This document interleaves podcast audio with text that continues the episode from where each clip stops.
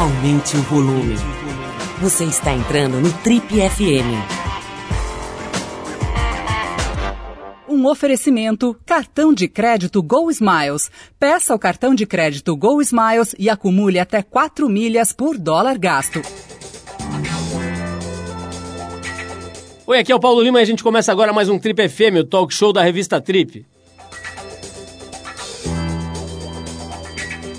Faz mais de três décadas e meia que o meu convidado de hoje se dedica àquelas pessoas que a maioria dos outros quer ver bem de longe. Ele é teólogo, pedagogo e ativista de direitos humanos e vive para andar junto, defender e cuidar daqueles que são tratados como uma presença indesejável pela maior parte da população e principalmente pelos governantes. Estou falando do padre Júlio Lancelotti, pároco da igreja de São Miguel Arcanjo, na Moca, aqui em São Paulo, Embora ele pertença ao chamado grupo de risco da Covid-19, o Padre Júlio tem enfrentado a pandemia totalmente na linha de frente, atuando todos os dias no socorro à população mais vulnerável da maior cidade do Brasil. Além do trabalho dele na Pastoral da Rua, ele também fundou a Casa Vida, que simplesmente acolhe as crianças soropositivas. Muita gente de rua, né, que sofre com sintomas aí da AIDS, né? E já atuou também com menores infratores na antiga FEBEM. A luta pelos direitos e por dignidade para os excluídos chegou a transformá-lo em alvo de ataques nas redes sociais e nas ruas. Mas as ameaças de violência não intimidam esse senhor que vai completar agora 72 anos. Ele que já resistiu em reintegrações de posse, levou bomba de gás na orelha em manifestações de rua e denuncia a violência policial, segue com seu trabalho humanitário todos os dias nas ruas de São Paulo. Em 2018, o padre Júlio Lancelotti foi homenageado pelo Prêmio Trip Transformadores e hoje, para nossa sorte, para nossa enorme alegria, ele está novamente aqui com a gente para bater um papo sobre a história dele, o trabalho dele e a visão privilegiada que ele tem da humanidade.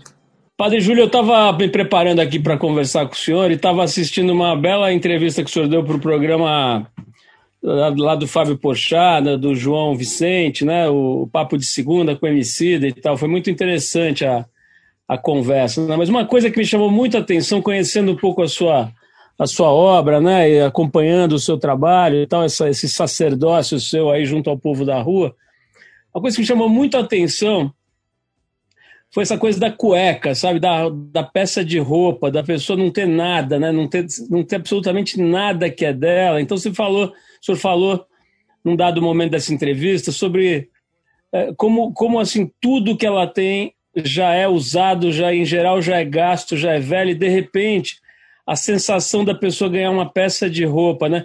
Quem são essas pessoas? De onde elas vêm? Essa, essa, esses, esse povo de rua, né? Esses habitantes de rua da cidade de São Paulo que o senhor conhece mais de perto? De onde elas vêm? Quem elas são? Eh, quem são essas pessoas? Olha, a população de rua é uma população muito heterogênea.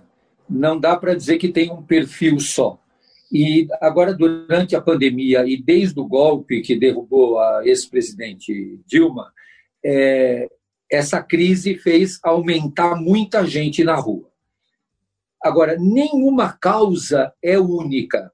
Dizer é só o desemprego, porque o Brasil tem 13 milhões de desempregados e não estão todos na rua. Então, não é só o desemprego. É, é um arranjo, é uma questão pessoal de perdas sucessivas e de perdas que não são trabalhadas é, de maneira que sustentem essa pessoa. Então, é, tem muitos jovens na rua, muitos idosos, aumenta o número de mulheres com crianças. Eu diria, e, e gosto muito da expressão que o Papa Francisco usa desde a exortação apostólica Evangelho Gaudium, dos descartados. O sistema neoliberal ele tem uma lógica, e a lógica é do descarte. É, eu gosto muito dessa expressão porque, quando você fala excluído, você vai descobrir que existem políticas de inclusão. Mas quando você fala descartado, não existe política de encarte. Então, o que você faz com o copo descartado? O que você faz com um prato descartável? Lixo, o que, que né? você faz é o lixo. O que você faz com um talher descartável? Então, essas pessoas, elas são completamente é, insignificantes, indesejáveis e são, é, de certa forma, o sistema não é, as quer. Elas fazem parte de uma lógica perversa e de uma lógica perversa que as joga no lixo. Por isso que eu não gosto muito quando a gente fala de política pública, porque política pública é o que sobra para os descartados. Acho que seria muito uh, escandaloso eles morrerem todos, todos de uma vez. Então, tem política pública para mantê-los com um resto de vida ainda. Padre, tem uma, um grupo social do qual, assim, se a gente for olhar os últimos anos, houve sem dúvida algum grau de evolução no pleito da, do movimento feminista, dos movimentos antirracistas, né, que nesse momento estão muito, uh, vamos dizer assim, no, no palco, né, no, no, no, centro da discussão. É, a própria questão de gênero, o, o universo LGBTQ, etc., teve alguns, alguns ganhos né, de, de, de espaço, de algumas conquistas. Tem um universo que é completamente esquecido, e eu acho que ele gera bastante morador de rua, eu tenho essa impressão, não sei, quero que o senhor me corrija se eu estiver errado, que é o universo dos egressos do sistema carcerário. Né? O sistema prisional é uma chaga gigantesca nesse país que é completamente ignorada. Você não vê plataforma de político nenhuma falando disso, raríssimas exceções aqui e ali, mas é muito raro mesmo. Né? Você não vê os, o STF preocupado com isso, você não vê o legislativo, você não vê ninguém falando disso. E essa população gigantesca que só cresce, né?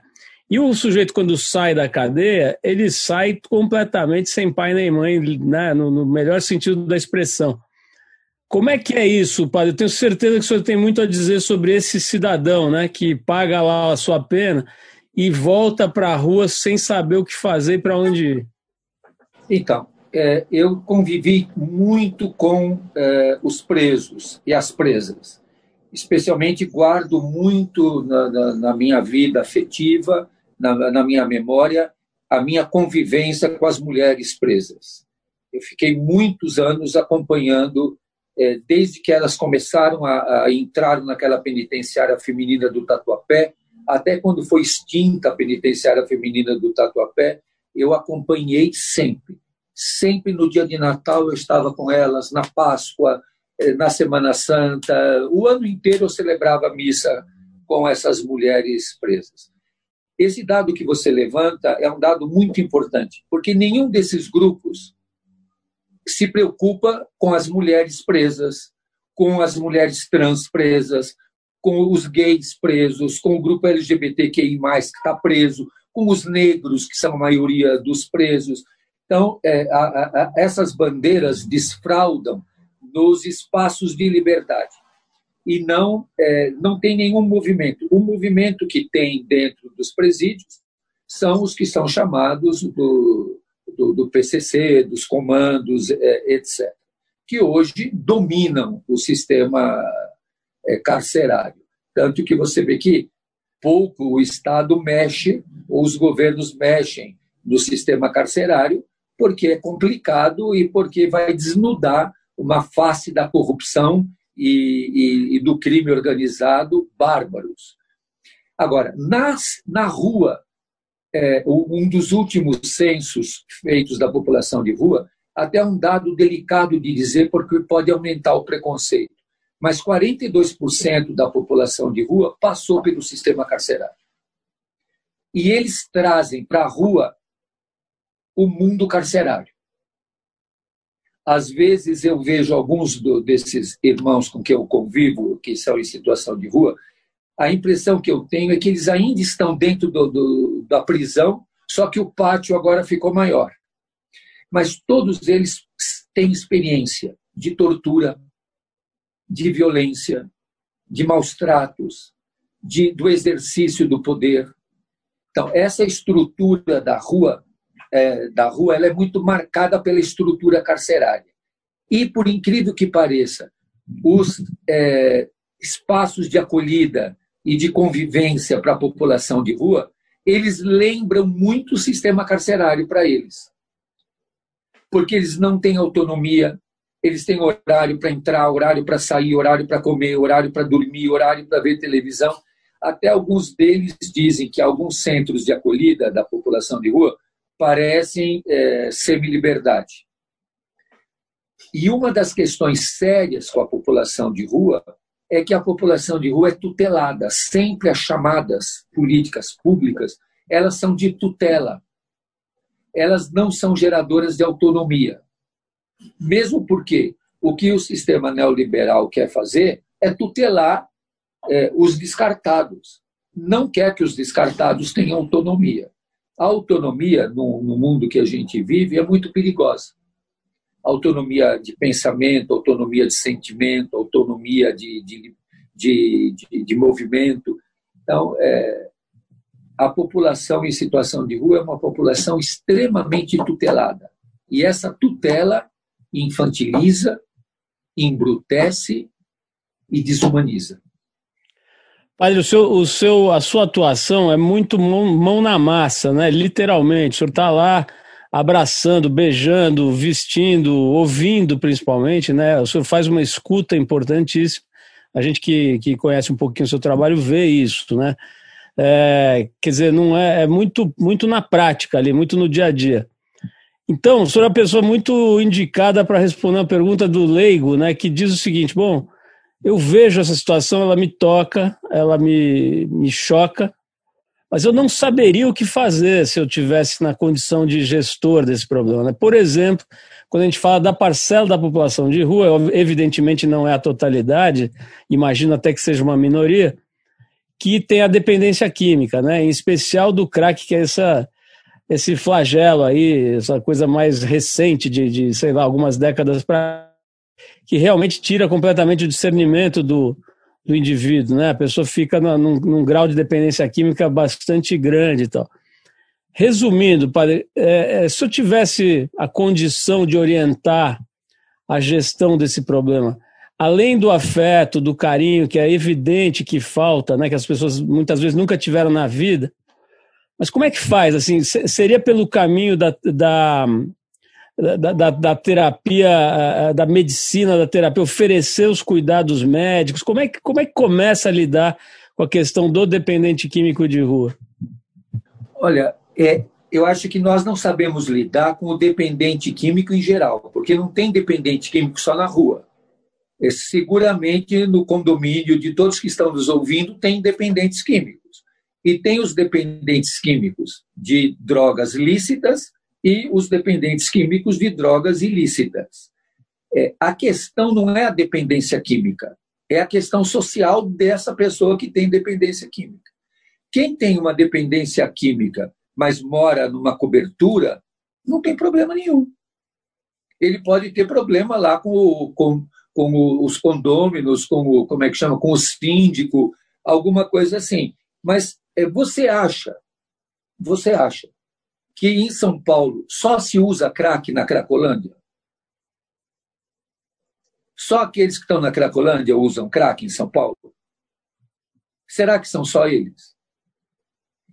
Quem é que usa cocaína em São Paulo? São só os moradores de rua? Quem usa heroína?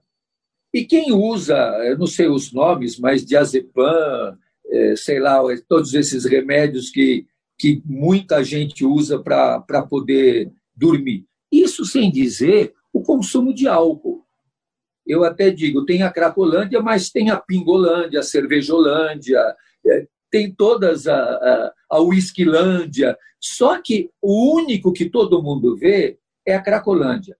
É, mas ali se vê, não é pela questão da dependência química, é pela questão da classe social que eles são. Se eles não fossem pobres e miseráveis, se eles tivessem um lugar para morar, não seria problema. O problema é que eles estão expostos e são visíveis. Essa questão da dependência química, de certa forma, todos nós temos alguma dependência química. Todos nós usamos alguma coisa é, química ou alcoólica, ou seja lá o que, o, que for. Né?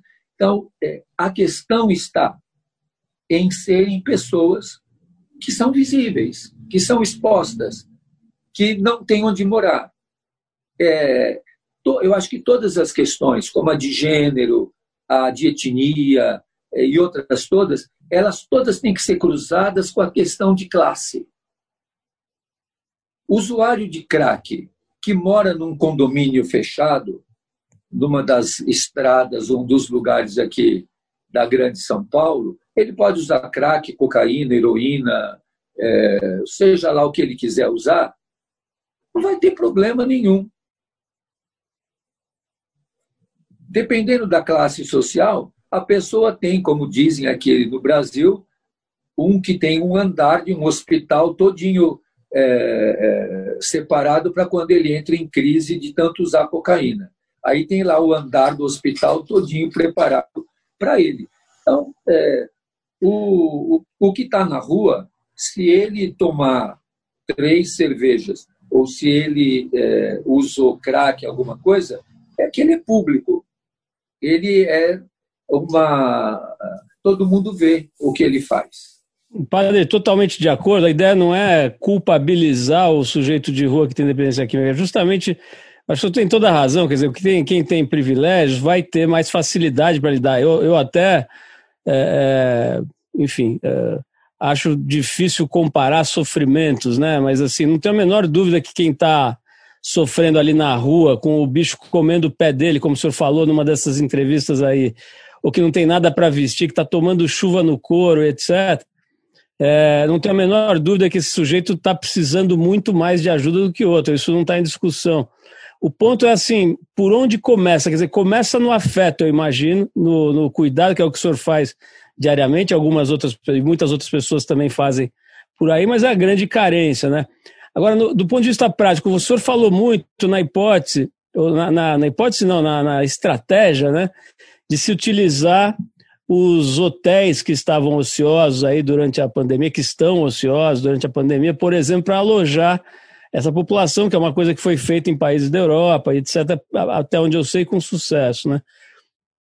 Quer dizer, é, o que eu quis dizer com a minha pergunta é o seguinte: o senhor que tem tanta experiência, por onde começa depois do afeto, depois de acolher, de ouvir? Começa pelo, por, por providenciar uma habitação decente, é isso? Eu acredito que sim, mas veja, nós precisamos é, ter claro que nós temos que superar a desigualdade. Começa por uma superação da desigualdade, é, é como a superação da opressão, da tirania, da corrupção, do crime organizado. São várias ah, as questões que se interrelacionam para que a vida seja humanizada. Nós chegamos num estágio de desumanização que vai ser muito difícil fazer a reversão histórica, porque a reversão histórica ela não é feita num episódio. Então, é, é assim perigoso de dizer, se você fosse o prefeito agora em janeiro, o que você faria? Quer dizer, é, não existe uma solução mágica e nem eu tenho a pretensão de achar que eu tenho todas a, as soluções mas é, vai passar por uma humanização da vida dessas pessoas. Nós temos que ouvir e ver a situação de cada pessoa. Tem algumas pessoas que têm feridas que não saram mais. Eu queria até usar um exemplo que talvez nos ajude um pouco a, a entender. Eu vou falar dessa pessoa com todo respeito, com todo carinho, porque ele não esconde e ele é uma pessoa muito digna e que mostra uma, uma condição humana é, é, surpreendente. É, eu fiquei até muito comovido o dia que o Casagrande comentou a morte do Maradona. E você vê que a mídia tentou de toda forma, é, e alguns lugares tentaram de toda forma é, machucar a imagem do Maradona. É, você vê, eu fiquei muito tocado com a emoção do Casagrande comentando a morte do, do, do Maradona. Agora você vê o drama de vida e a beleza de vida de ser humano que é o que é o, o, o Casagrande. A forma como ele comenta, como ele fala sobre, sobre é, essas questões. Então, nós chegamos num ponto de desumanização tão grande que o processo de reverter essa, esse processo histórico ele vai ser muito demorado, porque você não muda o processo histórico com facilidade. Nós chegamos onde chegamos porque nós fomos acumulando é, uma forma de ser, uma forma de agir, uma forma de descartar, que nós chegamos, e, e, e aí é uma coisa que me chama muita atenção. A pessoa que é tratada com desumanidade, continuamente, repetidamente, ela vai acabar se desumanizando também. Também entra nela. Hoje, por exemplo, a imprensa, e cobraram muito de mim o que aconteceu ontem lá na Cracolândia, é, aquele arrastão, só que toda a mídia mostrou o último capítulo do, da novela, sem mostrar como é que aquilo começou. E é, por que, que chegou é, é, naquilo? Né? A gente convive com essas pessoas e, e, é muito doloroso de ver, e eu disse isso, e, foi difícil das pessoas compreenderem, que a violência gera violência. Isso a minha tataravó já dizia. Então, as pessoas que são tratadas com violência, o repertório delas é responder com violência. Por exemplo, se eu te maltratar, você está programado mentalmente para me responder agressivamente também. Se você me maltratar, eu estou programado é, emocionalmente para te responder duro também. Então, dificilmente uma pessoa que é maltratada, ela responde para o agressor de uma maneira suave ou de uma maneira calma, não é bem assim, não, calma, veja bem. Não, é, então, nós estamos programados para responder com agressividade. E até somos estimulados para sermos agressivos. Então, se um morador de rua é, me trata mal, eu imediatamente o trato mal também. Agora, quando eu o trato mal e ele me trata mal, eu o criminalizo. Mas ele está me respondendo no diapasão, na pauta que eu dei para ele. Então, dificilmente é, uma pessoa que está na rua vai responder à agressividade com, é, com bondade, com, com suavidade, com é, o povo que está na rua e que sofre diariamente humilhação, escracho, é, a falta de acesso a. não tem acesso à água potável, não tem acesso à alimentação, não tem um lugar é, adequado para urinar, não tem um lugar para defecar, a roupa pode estar fedendo, ele não tem outra roupa para trocar. É, ele mesmo tem alguns momentos que ele se sente é, desagradável, a boca não sente mais sabor, a pessoa não consegue dormir, é uma perturbação contínua.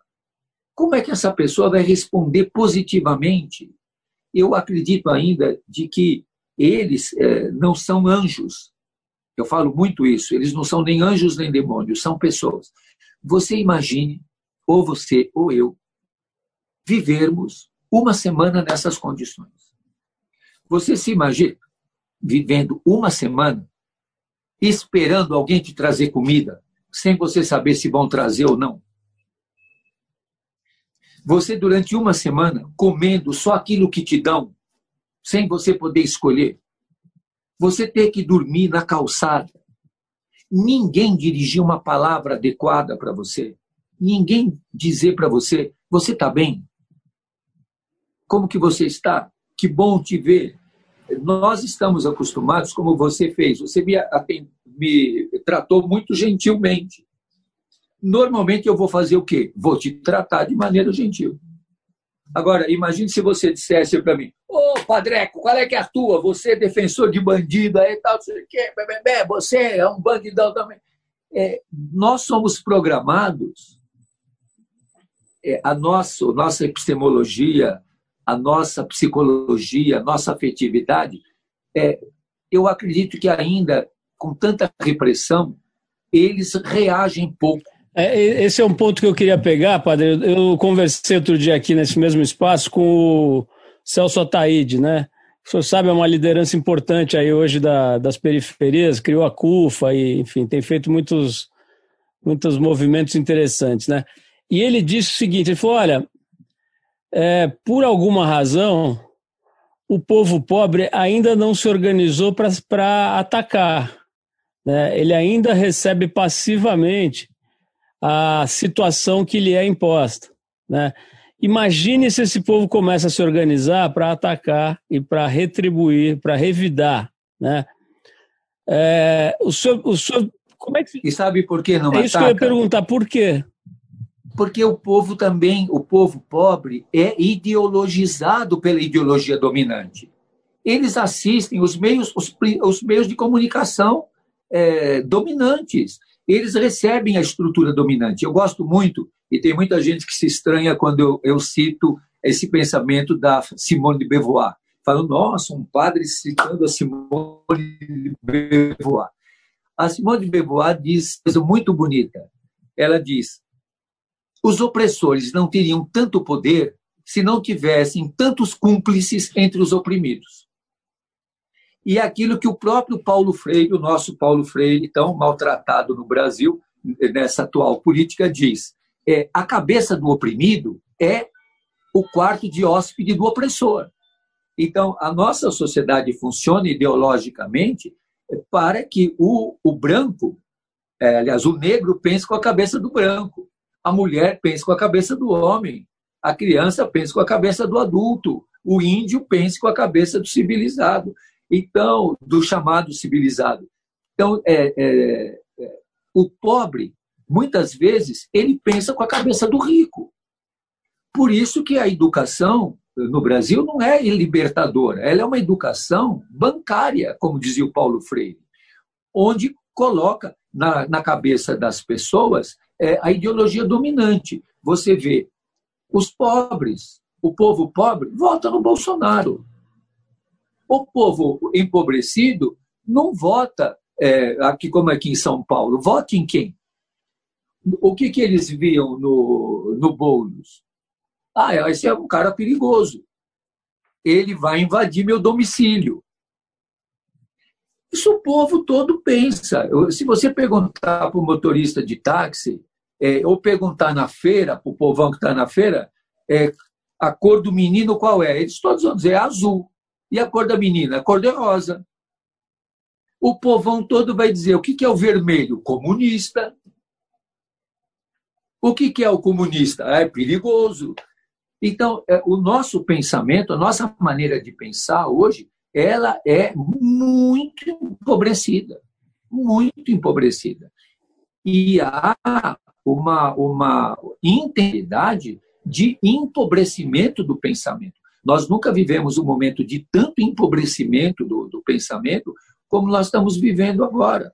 O padre, é, isso me dá gancho aqui para fazer uma outra pergunta, que é o seguinte: eu vi esses dias uma entrevista da Lilia Schwartz, né, historiadora, falando sobre a questão da pandemia, né?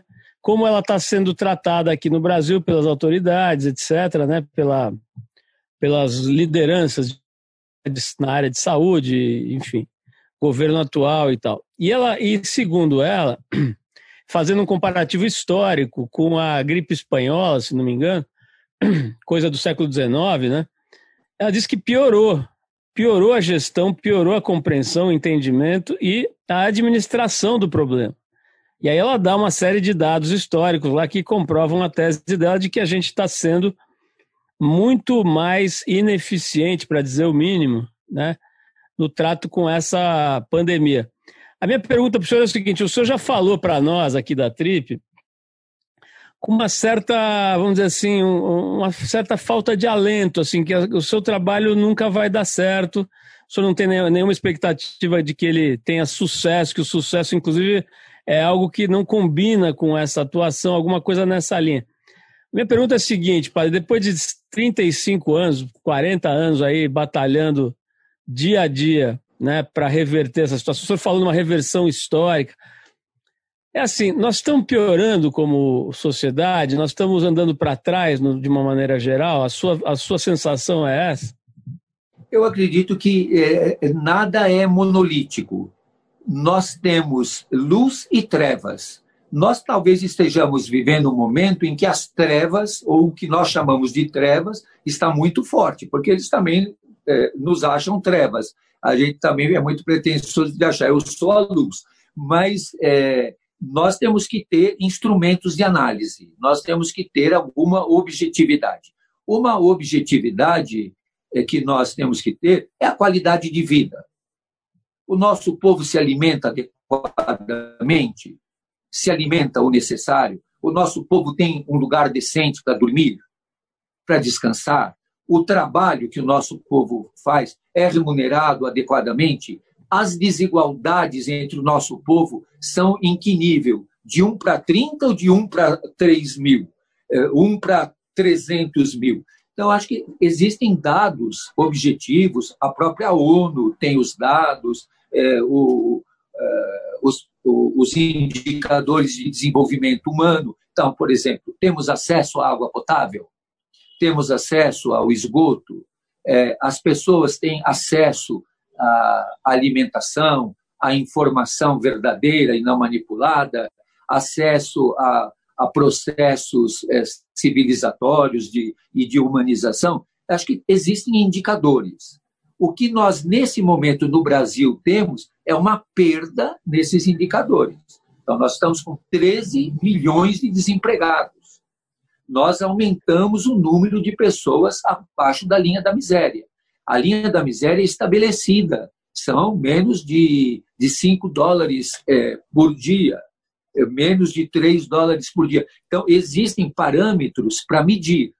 Esses parâmetros mostram objetivamente que nós estamos é, num processo de desumanização acelerada. O presidente coloca em xeque é, todos os programas de saúde mental. Suspende até janeiro todos os exames de HIV e de hepatite C. Então, existem questões muito, muito objetivas. O número do feminicídio dispara no Brasil. O número da, é, é, da, da, é, de assassinato de mulheres trans explode no Brasil. Então, acho que são esses dados são os indicadores de desumanização que nós temos. Tem muito mais gente na rua, muito mais gente desempregada, muita gente dormindo na calçada. E temos excesso de é, abundância e excesso de bens para alguns. Vocês viram que é, você viu que na Argentina começa é, a taxação das grandes fortunas. Agora, a ideologia dominante fez a cabeça do nosso povo e o desempregado é contra a taxação da grande fortuna. Padre, falando em grande fortuna, o senhor me dá a, a chance de perguntar uh, uma, uma, outra questão que é a seguinte. Durante a pandemia, vários fenômenos aconteceram, né? E quem observa aí viu, por exemplo, é, um salto brutal, gigantesco no volume de doações feitas por grandes empresas, por grandes empresários, por gente rica de uma maneira geral, né? seja pessoas físicas ou jurídicas. Né? O próprio Celso Ataíde me trouxe alguns números, o Edu Lira lá do Gerando Falcões. É... Enfim, isso é um fato né, que está lá medido. É... Agora, já, já é registrado também que essas doações já começaram a cair. O volume de doações começa a cair. O Celso Ataíde usou a expressão de alguém que joga uma boia para o náufrago mas não puxa a boia para o navio. Né? Não puxa aquele náufrago para o navio, deixa ele flutuando com aquela boia. Qual que é a sua avaliação desse, desse movimento de uma certa, não sei se podemos chamar de conscientização, né? mas de uma atitude diferente durante algum tempo das grandes fortunas, das grandes empresas, no sentido de jogar uma boia. O que, que o senhor acha disso? Eu, eu acho que era para sair a notícia no Jornal Nacional que tal empresa doou não sei quanto, que outra tanto. E, eles doaram o que era possível sem causar grande dano para sua fortuna.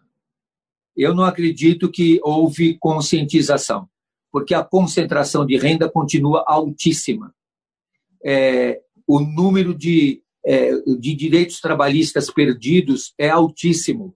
O, o, o número de desempregados é altíssimo eu acredito que o início da pandemia trouxe um impacto.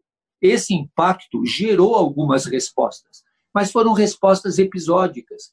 Eu sempre digo que a solidariedade ela não pode ser pandêmica, ela tem que ser endêmica, ela tem que estar sempre presente. A nossa política não é solidária, a nossa economia não é solidária. Então, num sistema capitalista de grande ganho, o Banco Itaú doar alguns bilhões para a saúde não significa nada para eles. É como a gente diz, dinheiro de cafezinho. É, é troco. É, é bom que eles tenham feito. Mas aonde que está todo o recurso que deveria ser da saúde? Por que, que nós tivemos é, teto de gasto? Por que, que se quer tirar uh, as marcas do orçamento uh, do que deveria ser utilizado? Por que, que essas empresas não foram contra a, a privatização uh, do pré-sal e de todas essas questões? Por que, que essas grandes empresas não se manifestam em relação à miséria crescente? Então, eu não tiro mérito, ajudou, ajudou, foi bom que ajudou, mas para eles, é, pode parecer muito pessimista e muito ácido o que eu estou falando, desculpe, mas eu não perco a esperança nem o otimismo.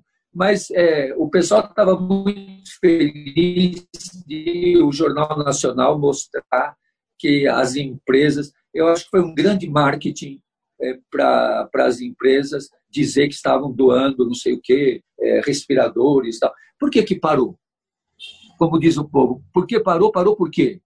porque chegou no limite do que é, eles podem. É, o que prejuízo essas pessoas tiveram? Nenhum. Nenhum prejuízo. É, a inflação está subindo. Veja o preço do gás. A, a, a bandeira que jamais será vermelha na, nas contas de energia elétrica. A crise da, da água. Essa discussão da vacina então, eu acho que tem muitas questões. A indústria farmacêutica vai quebrar as patentes da vacina para que ela seja popularizada. O Papa Francisco está pedindo, a ONU está pedindo, a Organização Mundial de Saúde está pedindo. Você viu, eu não vi eh, se, eh, se você viu esse dado de hoje, o Canadá comprou de vacinas a quantia para dar cinco doses para cada cidadão canadense, quando é necessário duas doses eles compraram o, o suficiente para dar cinco doses para cada um. Para quê? Se são necessárias duas doses da, da, da que eles compraram. Os países ricos vão comprar toda a vacina. O que vai sobrar para a Etiópia? O que vai sobrar para a Somália? O padre, eu quero fazer uma pergunta um pouco diferente. O senhor queria que você contasse para nós como foi a última vez que o senhor chorou. Olha,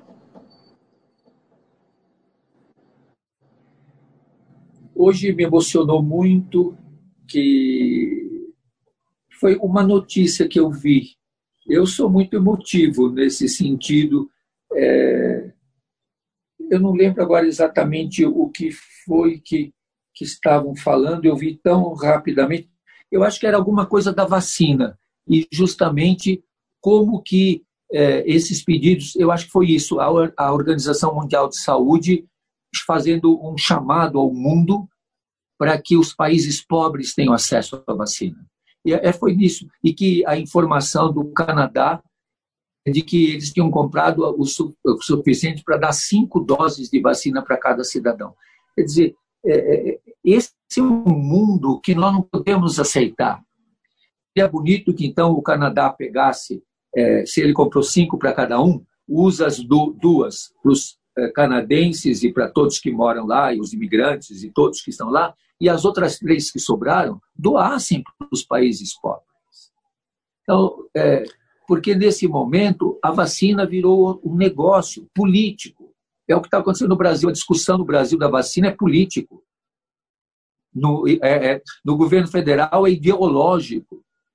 Nós estamos vivendo uma emergência sanitária que precisa de ter respostas solidárias, humanizadoras, respostas. Você veja, por exemplo, muita gente falou, nós vamos sair dessa pandemia melhores. Você olha 25 de março, nesses dias, você diz como é que não entrou na cabeça desse povo? Daqui 15 dias, 20 dias é o Natal. Todos os que se contaminaram lá vão aparecer no Natal. Então, a gente não pode ser nem alarmista, nem pessimista, mas a gente tem que ser realista. E, e aquilo que você falou, que eu queria te dizer, que talvez quando eu diga é um pouco incompreensível, é essa questão. Eu luto não para ganhar, mas para ser fiel, porque eu sei que eu vou perder. Padre, durante a sua luta, tem acontecido, por exemplo, ameaças, né? Ameaças concretas, né? Pessoas que passaram aí, motoqueiro passando, ameaçando, e candidato ameaçando, candidato à eleição, a cargo eletivo ameaçando e tal. O senhor chegou a fazer boletim de ocorrência, né? Para se proteger. Mas dá a impressão, às vezes, que o senhor não tem medo de morrer, né? Eu queria saber se o senhor tem medo de morrer ou não. Olha, acho que medo de morrer todos temos, porque é um desconhecido. Eu tenho que aprender o que é morrer. É, outro dia uma jornalista me perguntou se eu tenho alguma pretensão política. Eu falei que eu tenho três pretensões: o hospital, o asilo ou o cemitério. Na idade que eu estou, são as três possibilidades que, que, estão mais no meu é, horizonte. Então, medo de morrer, eu não sei como é morrer, eu ainda não morri eu, eu vou aprender a morrer na hora que eu morrer como você. E é uma aprendizagem tão nossa que a gente não vai poder contar para os outros como é que foi. Então, é, esse medo, eu acho que todos nós temos. Agora, esse medo nas ameaças não pode me acovardar. Eu não tenho, é, não tenho condições, é, é até de identidade e psicológicas, de voltar atrás naquilo que eu acredito naquilo que eu faço. Eu não posso ver maltratar os moradores de rua e ficar calado. Eu não posso ver torturar as pessoas e ficar calado. Eu não posso ver racismo e não me manifestar. Eu não posso me manifestar contra todo tipo de homofobia e de LGBTfobia. Não estaria em mim. Eu seria falso se eu assumisse o silêncio ou me calasse diante de, uma, de, um, de, de homofobia, diante de transfobia, diante de racismo, diante de é, ódio aos pobres, de tortura a, a, presos e a moradores de rua. Quer dizer, eu formei a minha identidade e eu me reconheço assim. Então seria muito difícil. E eu já passei na minha vida, olha, é, vou fazer agora esse mês 72 anos nesses anos todos de vida, quatro pessoas que iam me matar, depois de muitos anos, vieram é, pedir perdão e dizer que iam me matar e por que não conseguiram. Então, é, eu confio na proteção de Deus, confio na, na, em força e coragem, porque se eu for ficar com medo, gosto de um canto das comunidades de base que diz: quem tem medo sofre mais. Agora a gente tem medo. Eu tenho medo. Eu tenho, eu choro. É, é, eu não sei como é que como é morrer. Eu ainda não sei. Embora a minha vida é muito marcada pela morte de muitas pessoas queridas. Eu tenho marcado em mim a morte do meu pai, a morte muito dolorosa da minha mãe, dos meus dois irmãos, da minha cunhada, de todas as crianças que eu cuidei na Casa Vida e que morreram de AIDS. Todas muito pequeninas, jovens, todos. Eu, a mais velha morreu com 16 anos. Os outros todos eram com menos idade. Então eu carrego a, a, a marca das dores de todas essas pessoas queridas. É, me marcou muito a morte de Dom Luciano Mendes de Almeida, a morte de Dom Paulo Evaristo Arnes, a morte de Dom Pedro Casaldáliga, então, são todas pessoas que marcam na vida. Então, eu tenho muitos nomes. Eu tenho uma história bonita que não dá para contar agora, mas que o que nos humaniza é termos muitos nomes gravados na nossa memória. A nossa memória tem muitos nomes. Essa ideia de Natal, a gente não sabe mais direito o que quer dizer, né? Porque ela se transformou numa, numa campanha gigantesca de publicidade, os shoppings e os presentes e o Papai Noel e as renas e o Diabo a quatro, com perdão do, da expressão. e, e, e, agora a gente já não sabia o que, que era isso antes da pandemia. Agora, então, eu queria perguntar para o senhor que, o que, que é o Natal. Eu ia falar que diabo é o Natal, mas acho que é melhor reformular essa frase. Né? O que, que é esse tal de Natal, padre? Olha, o Natal é para mim, ele é, é forte, importante na simplicidade de um Deus que se faz humano, fraco e pequeno. De um Deus que não é poderoso e que é amoroso, que não é adulto e é criança, que não é rico, mas é pobre, que não está no palácio, mas está na rua. É de novo chamar a nossa atenção de crer no impossível e de crer no inacreditável e de esperar aquilo que vai chegar, não sabemos quando, mas que é o despojamento do amor. Para mim, o Natal é essa simplicidade amorosa de dar a vida, de estar com os fracos e nunca querer ser forte.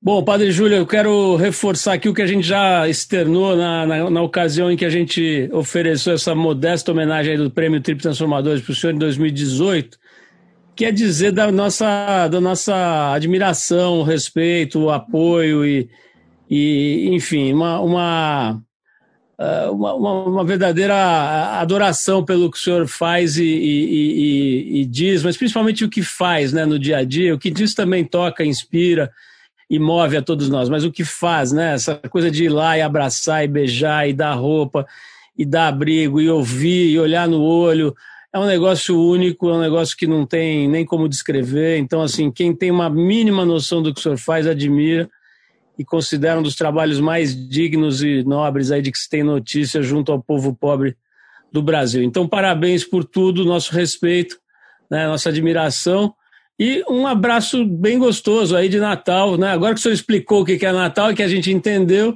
então fica com o nosso abraço de Natal aí para o senhor. E eu vou liberar para o senhor fazer coisas mais importantes. O senhor tem que cuidar de gente. Aí eu vou liberar tá. o senhor agora, tá eu, bom? Eu agradeço muito. E um dos é, das, das coisas mais bonitas que eu tenho, que eu guardo com afeto e que está sempre visível aos meus olhos, é o, o prêmio da Transformadores da Trip e eu gosto muito de mostrar para todos aquela luneta e todos ficam muito interessados de ver como é aquela luneta. Eu falei, essa luneta é aquela que nos faz enxergar o que está longe e o que está perto, e nos faz enxergar o rosto do irmão. Então, que o Natal seja essa simplicidade que nos aproxima dos pobres, dos fracos e dos pequenos. Força e coragem, meu irmão. Você ouviu mais uma edição do Trip FM, uma produção da Trip no ar há mais de 35 anos. Direção e apresentação Paulo Lima. Produção Adriana Verani e Juliana Farinha. Roteiro Natália Cariati e edição Ludmila Daer. Quer ouvir outras entrevistas em edições anteriores do programa? É só ir no tripfm.com.br ou procurar pelo Trip FM na plataforma digital em que você costuma ouvir os seus podcasts. Estamos em todas elas: Spotify, Deezer e outras. Semana que vem a gente volta com mais uma conversa boa aqui no Trip FM. Abração e até a próxima!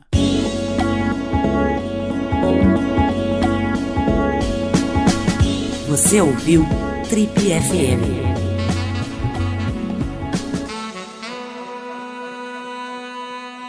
Um oferecimento cartão de crédito Go Smiles. Acesse smiles.com.br barra cartões e peça o seu.